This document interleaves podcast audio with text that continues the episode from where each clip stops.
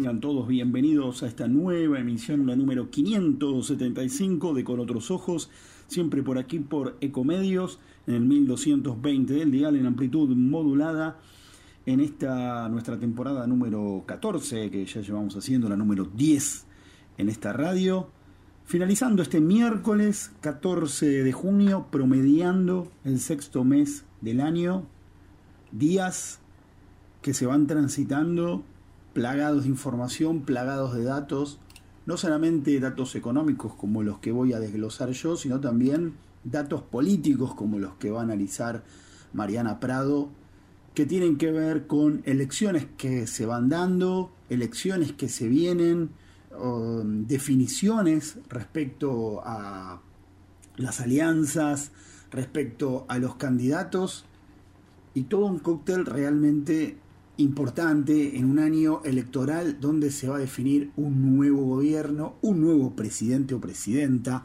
porque como ya sabemos, el actual renunció a la posibilidad de reelección. Hoy se conoció el índice de precio al consumidor de mayo, que obviamente a priori generaba bastante preocupación. ¿Por qué? Porque el anterior, el último, había dado un número realmente fuerte, 8,4%, pero que además venía en escalada desde fines del año pasado. Recordemos que la última vez que se vio una inflación que ahora luciría como aceptable fue en noviembre del año pasado, 4,9%, que obviamente era una inflación todavía alta, eh, que se buscaba bajarla hasta lo más cercano a 1 o a 2. El asunto es que ese número en diciembre pasó a ser 5,1, en enero pasó a ser 6, en febrero 6,6, en marzo 7,7, en abril 8,4 y en mayo todos los cañones apuntaban a que ese número estuviera en 9 o arriba de 9.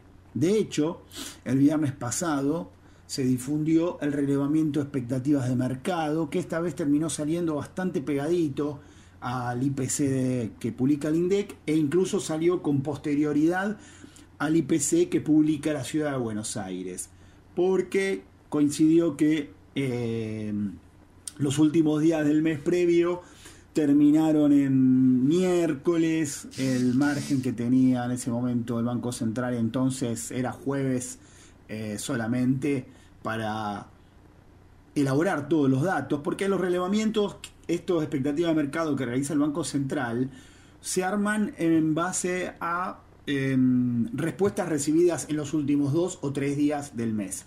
En este caso, el margen para em, eh, elaborarlas era de tan solo un día, porque el 2 de junio, que era el primer viernes del mes, que es cuando se publica el REM, era muy pronto. Entonces se difirió una semana más y ya se hace, primero que cayó con posterioridad al relevamiento que publica eh, la Ciudad de Buenos Aires cuando normalmente termina publicándose antes. Y después que estuvo muy, muy, muy, muy cerca de, este, de esta publicación de hoy del INDEC, apenas días de diferencia. El asunto es que el REM, que es este relevamiento de expectativas que publica el Banco Central, a partir de recolectar datos entre una cuarentena de consultoras económicas e instituciones académicas, dio que se esperaba una inflación para mayo de 9%. Eh, obviamente, mucho más alta que, que el 8,4% que había dado en abril. Sin embargo, ya cuando conocimos el IPC de la ciudad de Buenos Aires, eh, había dado 7,5. Eh, es cierto que no siempre van eh, muy pegados un índice con otro. Suelen hacerlo porque también yo lo he comentado en este programa, suelen hacerlo, suelen ir bastante juntos. Pero ¿qué pasó? Eh, justamente el mes anterior, que la inflación dio 8,4, el índice de precios al consumidor de la ciudad había dado mucho menos que ese número. Había dado menos de 8. Entonces, toda, ahí donde se generó la duda de si podía ser que volviera a suceder lo mismo que había sucedido en la, medición anterior.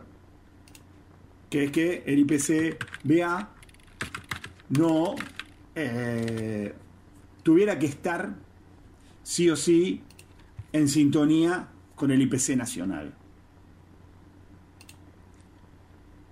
En este marco había un cierto temor de que la cifra terminaba dando bastante fuerte. Arriba de 9 o 9, como lo habían dicho los que hacen el relevamiento de expectativas. Para ser más preciso con respecto a lo que venía hablando antes y mientras buscaba un poco un número que se me había escapado tomar nota antes, el IPCBA en abril había dado 7,8 y el IPC nacional había dado 8,4, o sea, más de medio punto de diferencia, algo que usualmente no sucedía, siempre la diferencia podía llegar a ser de unas décimas, pero dos décimas o tres, no más que eso. En este caso hubo un 7,8 y un 8,4. Con lo cual, si bien se producía un descenso con este IPC de mayo de la ciudad de 7,8 a 7,5, no necesariamente eh, tenía por qué suceder también a nivel nacional. Podía tranquilamente volver a ser una inflación alta y separarse aún más de la inflación de la ciudad. Pero bueno, desde el gobierno eh, empezaron en las últimas horas previas a la difusión del IPC del INDEC y desde el fin de semana en realidad, luego de que se conoció este REM que hablara de un 9%, empezaron a eh, manifestar un poco los resultados que ya estarían empezando a ver desde el gobierno, que la inflación que publica el INDEC no iba a estar por arriba de la de abril. Y de hecho dijeron que ellos esperaban que la inflación estuviera debajo de la de abril. Y finalmente se dio. Uno puede decir, bueno, un respiro, un respiro para el gobierno puede significar esto. Igual estamos hablando de un respiro, es una inflación de 7,8%, una barbaridad el número.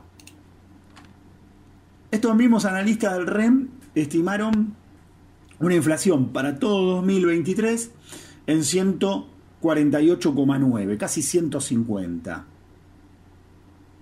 Bueno, con, a ver, con el IPC que se publicó hoy, la inflación interanual, los últimos 12 meses, da 114,2. Pero claro, incluye números eh, bajos, por así decirlo, de inflación del año pasado, que eran de 4 o 5. En cambio, si miramos la variación acumulada en tan solo 5 meses, da 42,2. Con lo cual, lo más probable es que el semestre vaya a cerrar arriba del 50% y que eh, y que entonces la proyección para el año está indicando una inflación en torno al 120, 130%. Ahora, el gobierno se agarra a este número de hoy, de 7,8, que es casi un 8%, que son 6 décimas que bajó. Obviamente que si baja de a 6 décimas de acá a los próximos meses, va a lograr llegar a una inflación de 5% o menos para fin de año. Y además va a mostrar que de alguna manera ha logrado eh, domar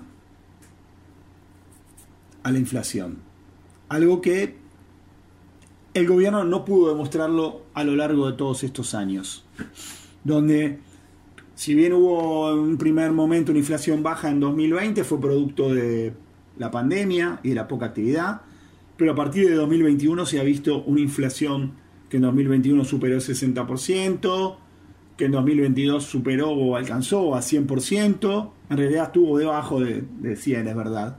Este, pero que se acercó al 100%, y una inflación para, 100, para 2023, perdón, que todo da a indicar que va a superar el 100%. Y el punto es saber si ese 100% va a superarse apenas o va a ser un 120 o un 150 como dicen los analistas del REM.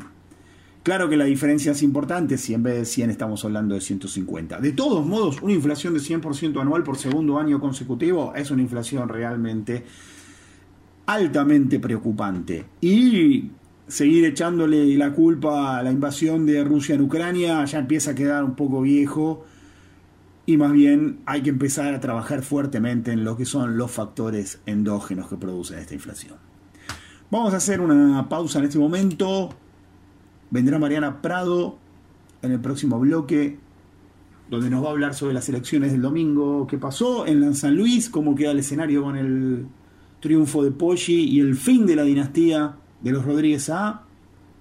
Y después en el tercer bloque Nuevamente Mariana nos va a hablar de la interna en Juntos por el Cambio, especialmente en el PRO entre Larreta y Patricia Ulrich, en el PJ también, que buscaron nacionalizar los triunfos eh, de Tucumán, pero también Larreta y Burri lo quisieron hacer con San Luis y con Mendoza.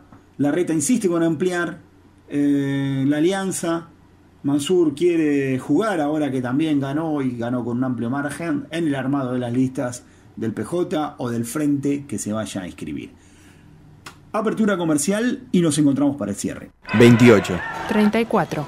58. 73. No importa si tenés 18 o 70 años, vos también podés terminar la secundaria de forma virtual y desde cualquier lugar del país. Con educación hay futuro. Conoce más en buenosaires.gov.ar barra Terminal Secundaria. Buenos Aires Ciudad. ¿Sabías que todos los accidentes por inhalación de monóxido de carbono son evitables? Chequea que la llama de tus artefactos sea siempre azul. No olvides ventilar los ambientes de tu hogar todos los días, verificando que las rejillas cuenten con salida al exterior y las ventilaciones no estén tapadas ni sucias. Y controla las instalaciones internas con un gasista matriculado. Con estos consejos, proteges a tu familia. Metrogas, damos calor. ¿Sacando fotos con el celu? No, depositando cheques en el banco. ¿Eh? Ahora en Banco Credicop tenés cheque móvil, la forma simple y práctica para depositar virtualmente los cheques físicos de tu empresa, desde tu celular a través de Credicop móvil. Podés digitalizar y depositar cheques al día o de pago diferido y no tiene costo adicional. Cheque móvil, tu tiempo es para vos. Conoce más en www.bancocredicop.coop. Banco Credicop Cooperativo, la banca solidaria. Cartera comercial. Más información en www.bancocredico.com a través de crédito responde al 0810-888-4500. Si sos empleador o empleadora rural, con solo estar inscrito en la AFIP, vas a estar registrado automáticamente en el RENATRE con todas tus relaciones laborales, gracias al nuevo sistema que simplifica y agiliza la gestión de los usuarios. RENATRE, un paso adelante para el trabajo registrado en el campo argentino. www.renatre.org.ar Renatre, somos el campo. En Provincia ART estamos con vos, con tu pyme, estamos con quienes generan trabajo y con quienes lo cuidan. Consulta con tu productor o productora de seguros o ingresa a provinciaart.com.ar barra pymes. Cotiza y mejora tus costos con un plan a la medida de tu realidad. Provincia ART, la aseguradora de riesgos del trabajo del Grupo Provincia. Superintendencia de Seguros de la Nación. Para consultas y reclamos llama al 0800 666 8400 www.argentina.gov.ar barra SSN número de inscripción 0621. El Banco Provincia se está actualizando más tecnológico, más dinámico, más innovador. En otras palabras, el Banco Provincia está más 2.3. Seguí nuestras redes y entérate todo lo que se viene. Banco Provincia. BGH. Más de 100 años de historia en la innovación, el desarrollo y la comercialización de productos y servicios tecnológicos de vanguardia para personas, empresas y gobiernos.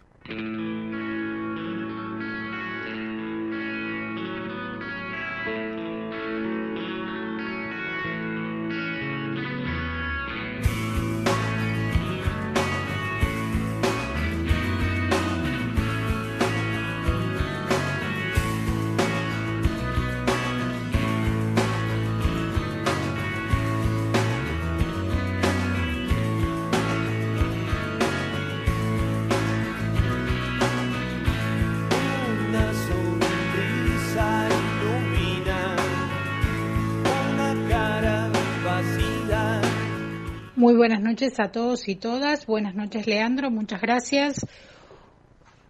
Este domingo fue un nuevo domingo intenso para lo que son las el calendario electoral de este año.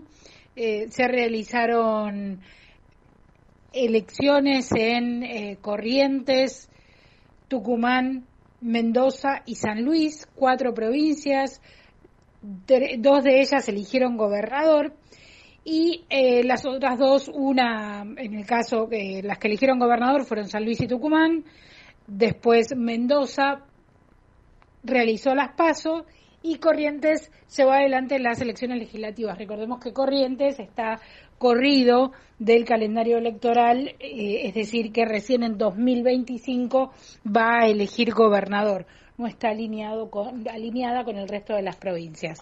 Bueno, ¿qué es lo que pasó este domingo? Por un lado, lo que venía pasando en los domingos anteriores, en, las elecciones anteriores, donde los em, oficialismos locales ratificaron su poder, ratificaron su hegemonía, con menos caudal de votos, es cierto, también lo dijimos en las elecciones anteriores, que lo que había sido eh, 2019, cuando esas mismas fuerzas fueron electas eh, para las gobernaciones o para las legislaturas eh, o para, en el caso eh, de Mendoza, en las PASO, pero hubo una excepción este domingo y esa excepción la tuvo San Luis. San Luis, una provincia gobernada por los hermanos Rodríguez A de manera intermitente, con un plazo de 2011 a 2015, donde gobernó Claudio Poggi, que este domingo fue reelecto gobernador de la provincia, eh, que también viene, hay que decirlo, de las filas del Rodríguez Adismo. ¿Por qué? Porque eh, fue funcionario de, en diferentes, eh, ocupando diferentes cargos con Alberto Rodríguez, perdón, con Adolfo Rodríguez A, incluso desde que fue presidente de la Argentina en ese interinato donde eh, dijo esa eh, eh, eh, declaró el default ¿no? de la Argentina y que fue aplaudido por todo el Congreso, era Claudio Poggi su mano derecha, su funcionario de confianza.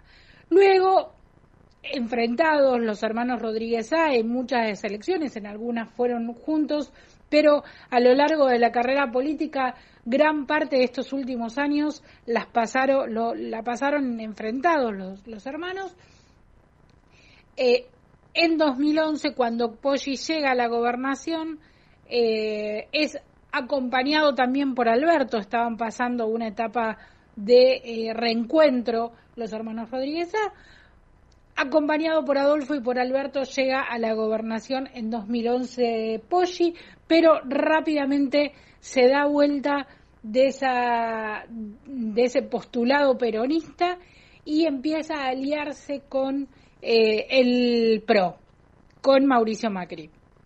A partir de ese momento, eh, bueno, después incluso con el cambio de color político en la Argentina, cuando en 2015 asume Mauricio Macri, Poggi no logra sostener el poderío en San Luis, vuelven los Rodríguez A, pero sin embargo eh, es el, el propio el propio Poggi el que sigue con el armado de Juntos por el Cambio en la, eh, en la provincia de San Luis.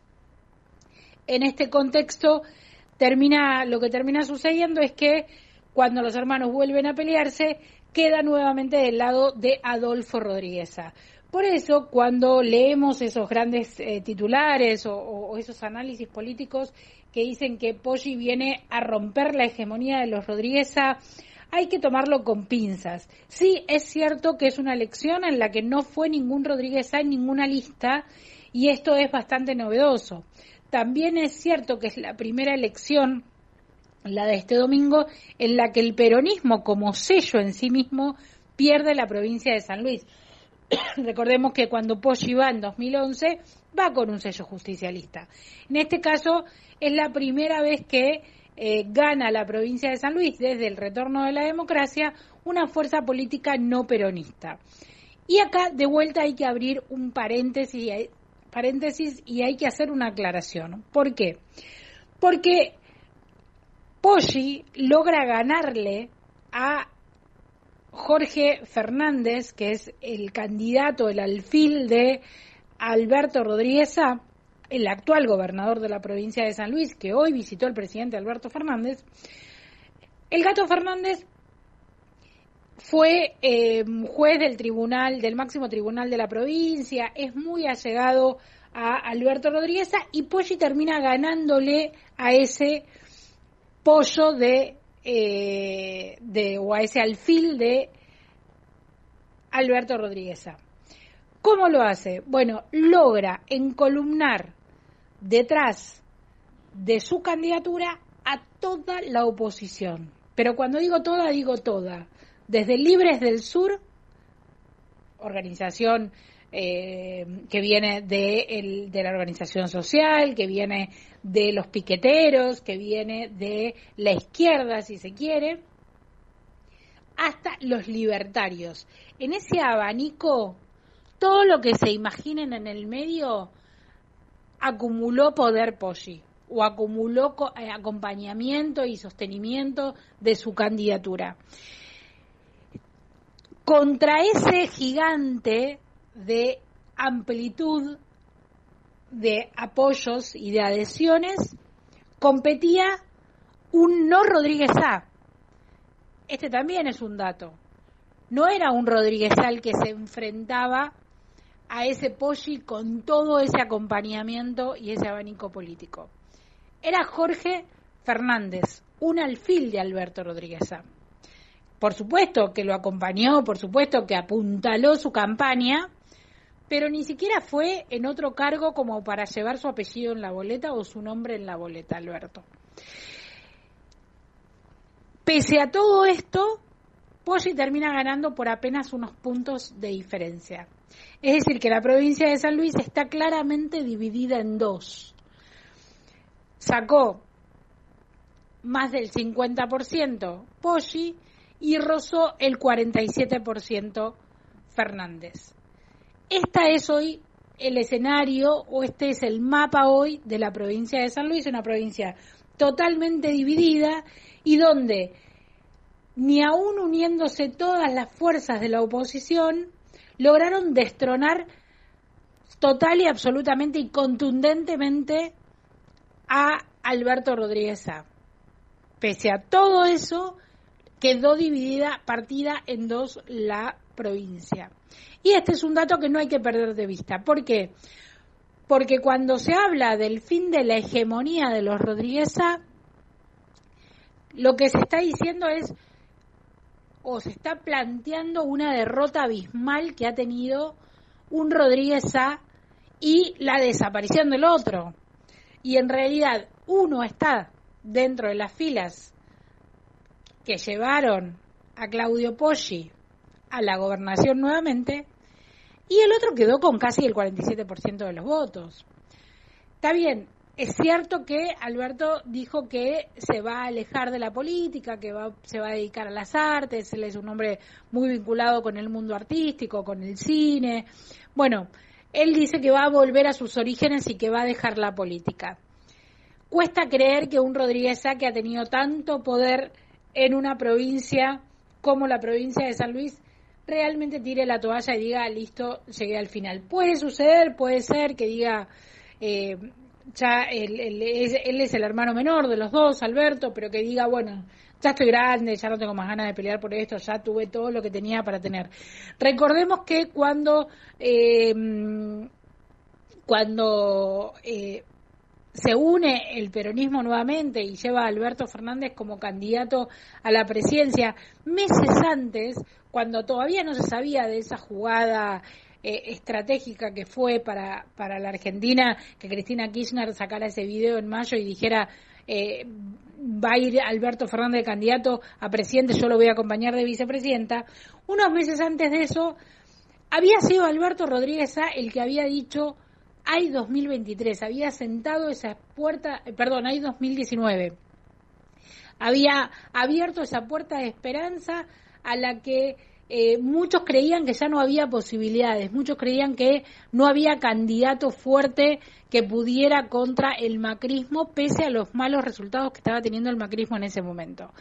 Sin embargo, con ese AI 2019 pone, prende Alberto, Alberto Rodríguez, perdón, esa luz de esperanza y que después termina en esas alianzas grandes, amplias que hace el PJ y que hace Cristina Kirchner y que termina con eh, el Frente de Todos en la Casa Rosada.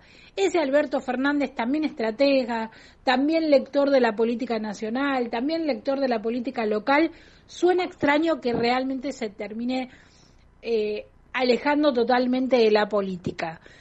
Por el momento es lo que dice.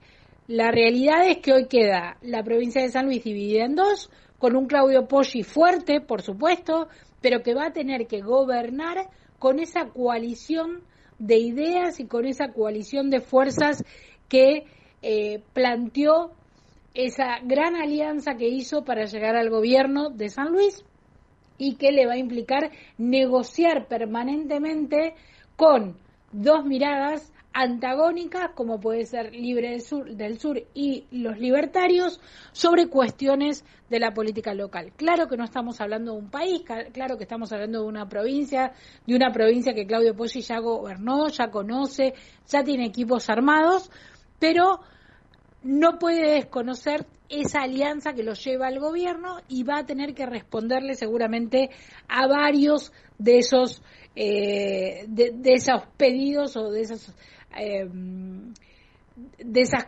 condicionalidades que le van a ir poniendo aquellos que lo acompañaron y que hicieron que terminara ganando la provincia. Llegamos así al final de este segundo bloque. En el siguiente seguimos analizando un poco más qué es lo que pasó este domingo.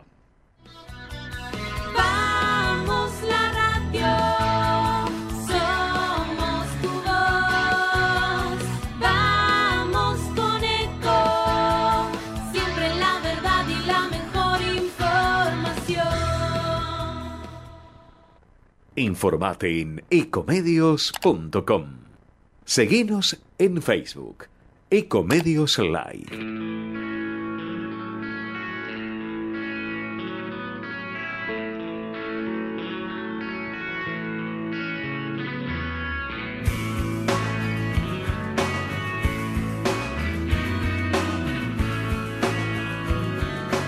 Tercer bloque en Con otros ojos, hablábamos de este super domingo electoral que pasó eh, el domingo pasado en la Argentina con las elecciones en cuatro provincias, hacíamos ese análisis de eh, lo que pasó en San Luis y qué pasó en el resto de las provincias. Bueno, decíamos que eh, en Mendoza se realizaron las PASO, donde, bueno, Cornejo se quedó, Alfredo Cornejo se quedó con eh, la, mm, con las pasos de eh, Juntos por el Cambio, fue el ganador. Sin embargo, bueno, recordemos que el líder del, del PRO local fue separado, no fue en la misma en la misma coalición, con lo cual eso dejó al PJ en un tercer lugar en la provincia, peleando ahí el tercer lugar. En el caso de eh, Tucumán, que también eligió, gobernador, fue claramente un contundente triunfo del eh, Frente de Todos, del PJ, que ratificó en este caso a Jaldo. Recordemos que eh, la provincia de Tucumán no pudo realizar las elecciones el día que las tenía previstas porque una presentación que había hecho Juntos por el Cambio para que no se pueda presentar nuevamente Juan Mansur terminó judicializándose y eh, la Corte decidió que no se hicieran las elecciones ese día. Después, finalmente, Mansur se bajó de esa candidatura. Él iba a ser candidato a vicegobernador, se bajó de la candidatura y finalmente eh, la fórmula de Jaldo terminó ganando la provincia. Un contundente, eh, decimos, ahí sí, 63% de los votos eh, fue para, em, para el peronismo que se queda nuevamente con la provincia de Tucumán. En, ¿Qué es lo que pasó en todos los casos? Bueno, también Corrientes, mm, vale acá decir, con más del 60% de los votos, la fuerza de Valdés se eh, quedó con la mayoría de las bancas que estaban en disputa en eh, las legislaturas. ¿Qué es lo que pasó con estos resultados? Bueno, tanto Juntos por el Cambio como el Frente de Todos buscaron nacionalizar sus triunfos. ¿Por qué? Porque eh, mm, Rodríguez Larreta, sí, está bien lo que digo, Rodríguez Larreta viajó tanto a Corrientes como a eh, San Luis a celebrar con los eh, los triunfos con eh, Valdés y con Poggi. En el caso de Poggi, bueno, el primero que se apresuró a sacarse la foto abrazado a eh, a Claudio Poggi, al nuevo gobernador, fue Adolfo Rodríguez Sá, el hermano que eh, logró triunfar en esta en estas elecciones pero después se llevó toda la centralidad Rodríguez Larreta con la foto, el abrazo y además eh, Larreta fue uno de los grandes impulsores de la candidatura de Poggi, con lo cual se lo puede calificar como uno de los triunfadores de este domingo en el caso de la provincia de San Luis. No pasó lo mismo en Mendoza, donde la gran triunfadora fue Patricia Bullrich, Cornejo, su candidato, eh, ganó las PASO, se quedó con las PASO de Juntos por el Cambio y el radical eh, le dio aire a Patricia Bullrich en este triunfo local. Recordemos que son las PASO, todavía faltan las elecciones generales, pero todo indica que va a ser finalmente Cornejo el nuevo gobernador de la provincia de Mendoza por la amplia diferencia que sacó en, en, esta, en las elecciones de este domingo. Patricia Bullrich tuvo ahí la foto, el abrazo con Cornejo y pudo mostrar el triunfo.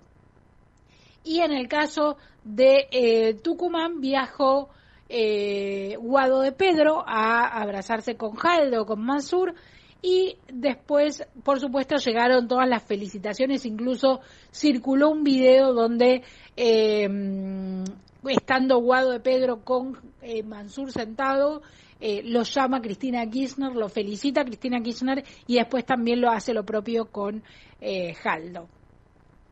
En el caso, también saludó Alberto Fernández, por supuesto, por las redes sociales. Y en estos tres casos lo que se hizo fue nacionalizar o intentar nacionalizar los resultados. ¿Y por qué digo esto? Porque por un lado eh, Rodríguez Sá se abrazó a esa idea de ampliamos la coalición en San Luis, sumamos repito, desde Libres del Sur a los libertarios, a todos, a nuestra fuerza política, y este fue el resultado que tuvimos. Logramos sacar a los Rodríguez A de el escenario político. Vuelvo a abrir el paréntesis e insisto con esta idea de que Adolfo Rodríguez A está dentro de ese abanico que acompañó a Poggi. Cierro el paréntesis. Eh, fue un triunfo, por supuesto, para Larreta, era el candidato que acompañaba a Larreta y bien se capitalizó por parte de él esa, esa, ese, ese resultado electoral del domingo. En el caso de Mendoza, el triunfo fue de Patricia Bullrich, que mostró que la alianza entre el PRO y el radicalismo sigue fuerte en la provincia de Mendoza, se ratificó y pese a esa diferencia donde el líder del PRO local fue por otra vía, eh, si se suman todos los votos de Juntos por el Cambio más eh, eh, esos votos, la diferencia con el peronismo se agiganta en la provincia de Mendoza con un tercer lugar cómodo en el caso del Frente de Todos.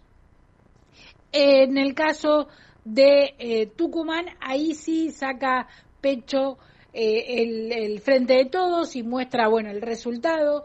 De hecho, el mensaje fue, aunque nos quisieron proscribir, aunque nos quisieron impedir que la sociedad tucumana votara, acá está, fueron a votar el domingo, ratificaron que querían a, eh, a la fórmula que planteó Juan Mansur, que por supuesto él no pudo terminar integrando, pero que finalmente se queda con la provincia. Y también se nacionaliza, por supuesto, digo, estuvo Guado, habló Cristina, eh, saludó Massa, saludó Alberto Fernández, pero además se nacionaliza porque Mansur también saca pecho propio, personal, y dice, bueno, yo no pude ir en esta fórmula para eh, gobernador, pero puedo, estoy libre entonces para formar parte de cualquier fórmula. Recordemos que cuando Juan Mansur llega a, es convocado por Alberto Fernández para ser su jefe de gabinete, cuando sale, eh, eh, cua- cuando se hace el cambio de gabinete y Santiago Cafiero termina yéndose para la eh, para ser el, el, el, el- canciller argentino. Guado, eh, perdón, Cristina Kirchner acuerda con Alberto Fernández que sea Juan Mansur el que ocupe ese lugar. Mansur toma un rol protagonista. ¿Y por qué me confundí con Guado recién y lo mencioné? Porque hasta ese momento Guado era el gran articulador con las provincias. Como ministro del Interior, su función clave tiene que ver con eso, con ser el articulador con las provincias.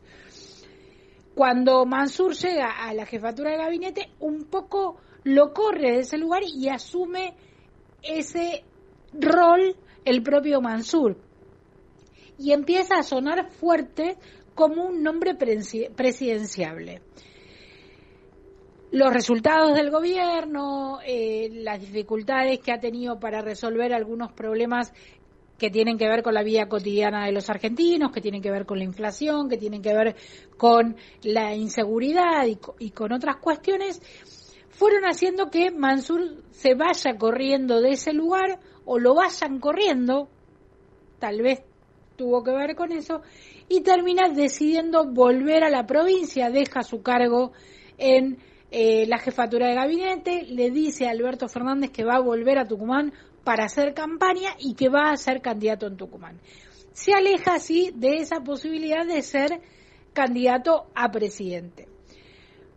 Ante esta imposibilidad de presentarte, de presentarse y ya con el resultado puesto en la provincia de Tucumán y con una eh, con una imagen positiva, si se quiere, en el norte del país, un nivel alto de conocimiento Mansur en lo que es el norte grande, vuelve a hablarse de esa posibilidad de que Mansur sea finalmente el candidato o uno de los candidatos que compita eh, en las pasos del Frente de Todos y que además juegue en ese lugar. De hecho, la articulación que tiene con los gobernadores muestran que él tiene algún tipo de poder de fuego para hacer valer en esa elección. El Norte Grande hace rato que quiere mostrar su poder de fuego y que quiere mostrar por qué. Porque Tucumán es una de las provincias más pobladas de la Argentina y que aportan un gran caudal de votos, con lo cual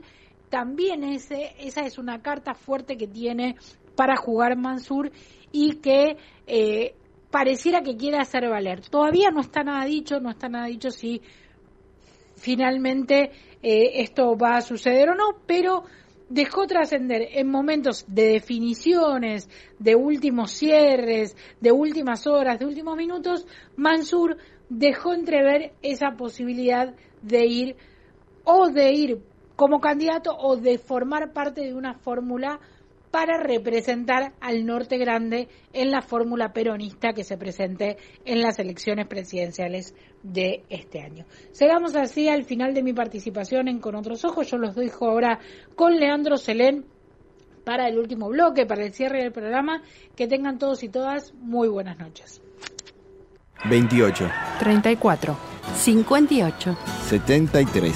No importa si tenés 18 o 70 años, vos también podés terminar la secundaria de forma virtual y desde cualquier lugar del país. Con educación hay futuro. Conoce más en buenosaires.gov.ar barra Terminal a Secundaria. Buenos Aires Ciudad. ¿Sabías que todos los accidentes por inhalación de monóxido de carbono son evitables? Chequea que la llama de tus artefactos sea siempre azul. No olvides ventilar los ambientes de tu hogar todos los días, verificando que las rejillas cuenten con salida al exterior y las ventilaciones no estén tapadas ni sucias. Y controla las instalaciones internas con un gasista matriculado. Con estos consejos, proteges a tu familia. Metrogas, damos calor. Todo el tiempo hay ideas. Hay ideas simples y no tanto. Hay ideas que nos asombran siempre y hay otras que nos cambian para siempre. Hay ideas grandes y hay grandes ideas. Hay muchas ideas. Lo importante es que funcionen. Como Banco Credicop, el banco cooperativo ideado para que nuestros sueños se hagan realidad. Hay otra idea de banco y funciona. Sumate. Banco Credicop Cooperativo. La banca solidaria. Cartela comercial y de consumo. Consulte productos y servicios en www.bancocredico.com o a través de Credicop responde al 0810 888 4500. Si sos empleador o empleadora rural, con solo estar inscripto en la AFIP, vas a estar registrado automáticamente en el RENATRE con todas tus relaciones laborales, gracias al nuevo sistema que simplifica y agiliza la gestión de los usuarios. RENATRE, un paso adelante para el trabajo registrado en el campo argentino. www.renatre.org.ar Renatre, somos el campo. En Provincia ART estamos con vos, con tu pyme, estamos con quienes generan trabajo y con quienes lo cuidan. Consulta con tu productor o productora de seguros o ingresa a provinciaart.com.ar barra pymes. Cotiza y mejora tus costos con un plan a la medida de tu realidad. Provincia ART, la aseguradora de riesgos del trabajo del Grupo Provincia. Superintendencia de Seguros de la Nación. Para consultas y reclamos llama al 0800 666 8400 www.argentina.gov.ar barra SSN número de inscripción 0621. El Banco Provincia se está actualizando. Más tecnológico, más dinámico, más innovador. En otras palabras, el Banco Provincia está más 2.3. Seguí nuestras redes y entérate todo lo que se viene. Banco Provincia. BGH. Más de 100 años de historia en la innovación, el desarrollo y la comercialización de productos y servicios tecnológicos de vanguardia para personas, empresas y gobiernos.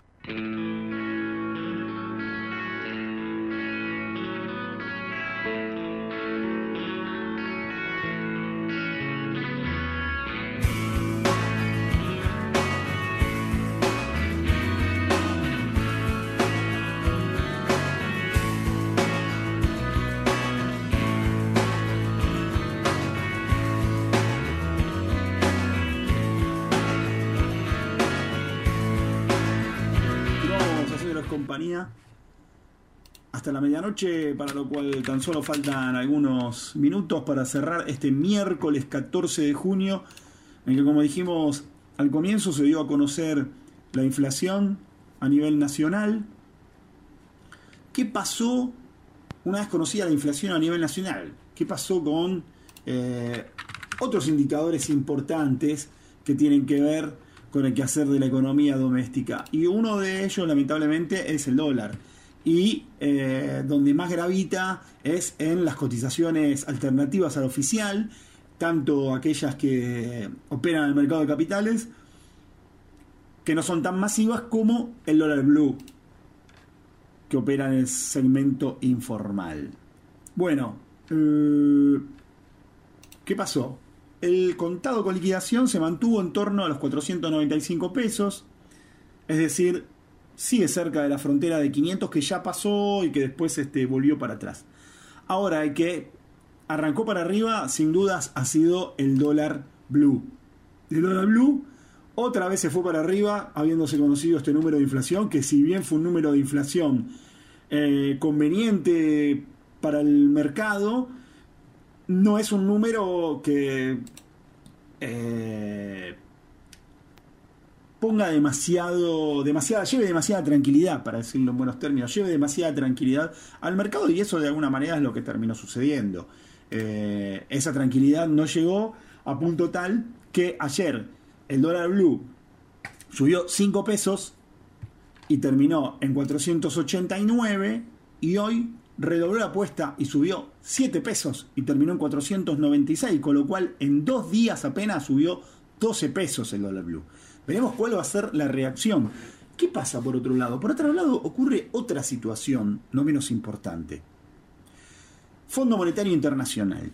¿Qué pasa con el Fondo Monetario Internacional? Hace meses que se viene hablando de que eh, se va a reformular el acuerdo que se alcanzó con el fondo el año pasado y se va a conseguir eh, flexibilizar algunas metas. Ahora, están pendientes recursos financieros comprometidos por el fondo que no terminan de desembolsar porque supuestamente se abrió esta nueva discusión. Y una vez que se cierre esta nueva discusión, entonces Argentina accedería de forma inmediata a una cantidad de reservas que tendrían que haber, a una cantidad, perdón, de recursos, no de reservas, una cantidad de recursos que tendrían que haber desembolsado en lo que va del año y al mismo tiempo le adelantarían los desembolsos del resto del año. Esto daría alrededor de un combo de 10 mil millones de dólares, que Argentina podría inmediatamente meter en las arcas del Banco Central, unas arcas que, para decirlo, se muestran bastante alicaídas, reservas que están apenas por encima de los 32 mil millones de dólares y que entonces todo apunta a que la situación se está complicando realmente. Ahora, eh, ese acuerdo no se termina de firmar, no se termina de cerrar, y desde el gobierno se viene anunciando más o menos desde marzo que el acuerdo está a punto de cerrarse. Lo último y muy firme que se tiró en los últimos días fue cuando Massa, estando en China, dijo que para esta semana, esta que estamos transcurriendo ahora, iba a viajar una avanzada del gobierno nacional en cabeza del viceministro de Economía, Rubinstein, y de otros funcionarios como Malcur y tal vez como Marco Lavagna, para terminar de cerrar unas conversaciones que se vienen sosteniendo de manera virtual y ya cerradas, todo indicaba que Sergio Massa viajaría el 20 de junio a Washington, donde el 21 o 22 ponía la rúbrica del acuerdo, sacaba la foto con Cristalina Georgieva y se traía 10 mil millones de dólares para Argentina. Un puntazo de cara a la campaña preelectoral que se arma ya. Ahora, eso no parece llegar. La avanzada no avanzó, no hubo viaje de funcionarios hasta el día de hoy a Washington y no hay nadie en el Palacio de Hacienda que pueda decir que va a haber un viaje mañana o pasado. Y por lo pronto, tampoco o mucho menos habría un viaje de masa la semana que viene. Se sigue dilatando y mientras tanto las arcas del Banco Central van debilitándose cada vez más. Como dije antes, apenas superan los 32 mil millones de dólares y todos los días, y todos los días hay una merma. Ya no está el ingreso fabuloso del dólar soja, se terminó. Ahora las liquidaciones vuelven a normalizarse y en una cosecha que ha sido malísima, las liquidaciones van a ir en la misma sintonía. Eh, en este marco, los números se muestran, como dije antes, preocupantes. A pesar de la mejoría, siguen siendo números realmente preocupantes. Y por eso, y a pesar de que se desaceleró la inflación, cuando uno mira cómo cierran los distintos tipos de cambio, ve que todos convergen hacia arriba. Nuevamente, el dólar blue amenaza con acercarse a los 500 pesos. Veremos qué pasa mañana. Luego de este salto de 5 días, el martes 7, el miércoles, porque con saltar solo 4 pesos, veremos el número mágico que va a estar en todos los portales y en todos, todas las imágenes de televisión, mostrando el dólar blue en 500 pesos.